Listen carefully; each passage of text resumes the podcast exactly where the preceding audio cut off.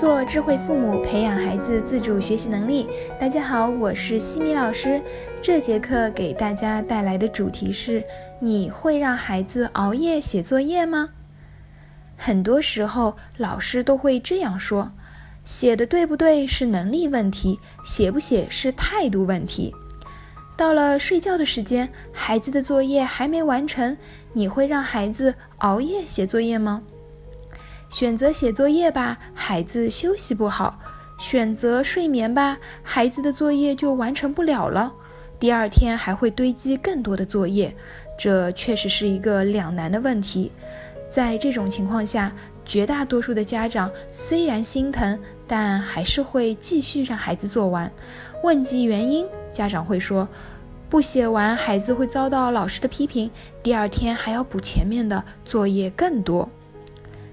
按照科学的睡眠时间，小学生科学的睡眠时间是一天十小时，最佳的睡眠时间是在二十一点至七点。初中以上的科学睡眠时间是九小时。我们现在很多小学生都熬到十一二点。要知道，晚上九点沉睡之后，生长激素的分泌量会逐渐增加，到了夜里十二点会呈现高峰值，早上五点逐渐下降。熬夜写作业就会错过生长激素分泌的高峰期，缺少了生长激素的帮助，就会影响孩子的身高。另外，有专家表示，睡眠不足不仅会导致注意力不集中、增加疲劳，还会影响人的认知能力。如果一个连续十七小时以上没有睡觉的人，认知能力相当于一个喝醉酒的酒鬼。这也难怪孩子会越学越费力。所以，写不完也不应该熬夜。那我们就应该重新思考一下这个问题。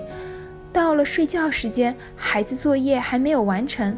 作为父母，我们可以怎么做来支持孩子尽快完成作业呢？一般来讲，孩子熬夜写作业有以下几个情况：一、写作业效率低，这是很多孩子的通病，时间管理较差，专注力不足等。我在之前的课程中也有提到过关于对抗拖拉的方法。熬夜最需要解决的就是效率问题，提升学习效率，避免东张西望、做小动作等磨蹭的行为，把时间白白浪费。可以找时间和孩子一起做一个项目清单，罗列所有的作业。如果学校有备忘录，就可以直接使用备忘录。然后在每一项后面写一下预估的时间，并用计时器来计时。提升自主学习能力是一个漫长的过程。当孩子效率有所提高的时候，不要吝啬夸奖，要定期的总结。二、作业量是否过多？有时候老师没有意识到几位老师同时撞车了，不同科目老师的适量作业积累起来就过量了。遇到这种情况，可以先给作业排一下优先级，需要上交的作业先完成，不上交的排后面。比如，有的老师会要求孩子每天阅读二十分钟的书，或者每天摘抄。摘抄本呢，可能是一到两周才上交一次。那么，到了睡觉的时间，在确保已经上交的作业都完成的情况下面，我们可以把阅读、摘抄的作业延到周末来补。三、作业对孩子来说有难度或者基础不牢固，孩子想了半天做不出来。在不会的题目上面浪费了很多时间，这个可以平日就告诉孩子，遇到做不出的题目，可以先标记一下，把后面简单的先做掉，再回过头来思考难的。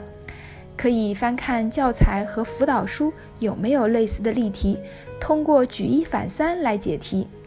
如果看了例题还是没有头绪，那么可以再请教爸爸妈妈，或者第二天请教老师。记得在错题本上也要及时的归纳总结哦。四、课外辅导班过多，很多家长会在周一至周五的晚上也给孩子安排各类辅导班，孩子放学回来就会先直奔各个培训机构，等上完培训班，吃好晚饭已经很晚了，再开始写作业。一旦作业量较多，外加上课外班也会布置不少的作业，就会出现来不及做、熬夜的情况。一方面建议家长把课外班排在周末比较合适。如果无法调剂课外班的时间，那么就一定要让孩子提高学习效率，在学校就要学会抓紧。平日里可以引导孩子在课间或者自修课的时间里面就先解决掉一部分回家作业，同时还要利用好路上的时间完成一些口头作业，比如背诵等等。五。学校作业完成以后，还有很多家庭作业。这种情况需要家长根据实际情况调整家庭作业量。如果当天的学校作业已经量不少了，应适当减少家庭作业，放置周末来完成，或者有针对性的选薄弱环节的家庭作业来做，避免题海战术。另外还要强调一点，无论孩子是效率低，还是作业量确实超出过多，都不要反复催促和指责。如果孩子感受的全是妈妈的愤怒和指责，感受不到妈妈的爱，感受不到妈妈在帮助他，那么亲子沟通的效果和意义就没有达到。尤其当作业量过多的时候，孩子会认为自己已经很努力了，为什么还要惩罚他？会认为妈妈是在无理取闹。我们要同理孩子，告诉孩子：“宝贝，你辛苦了。”也可以问问他需要爸爸妈妈为你做点什么，以表关心。沟通的时候也是先说好的地方，再说建议的地方，提出希望，希望孩子拥有一个健康的身体和饱满的精力，并提出妈妈的感受。熬夜，妈妈也很疲惫。有些孩子即使没有完成，先去睡觉了，第二天也会自己自觉早起来完成剩余的作业。遇到这种情况，一定要予以肯定和鼓励。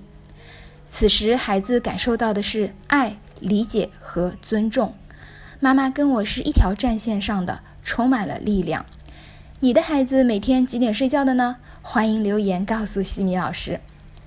在下一期的课程中呢，我将会为大家分享孩子没写作业就想先玩怎么办。感谢各位收听，如果你喜欢西米老师的课程，欢迎在评论区给到反馈意见，也欢迎大家关注我们的微信公众号“西米课堂”，留言告诉我你们感兴趣的话题或者疑问。谢谢各位收听，我们下次见。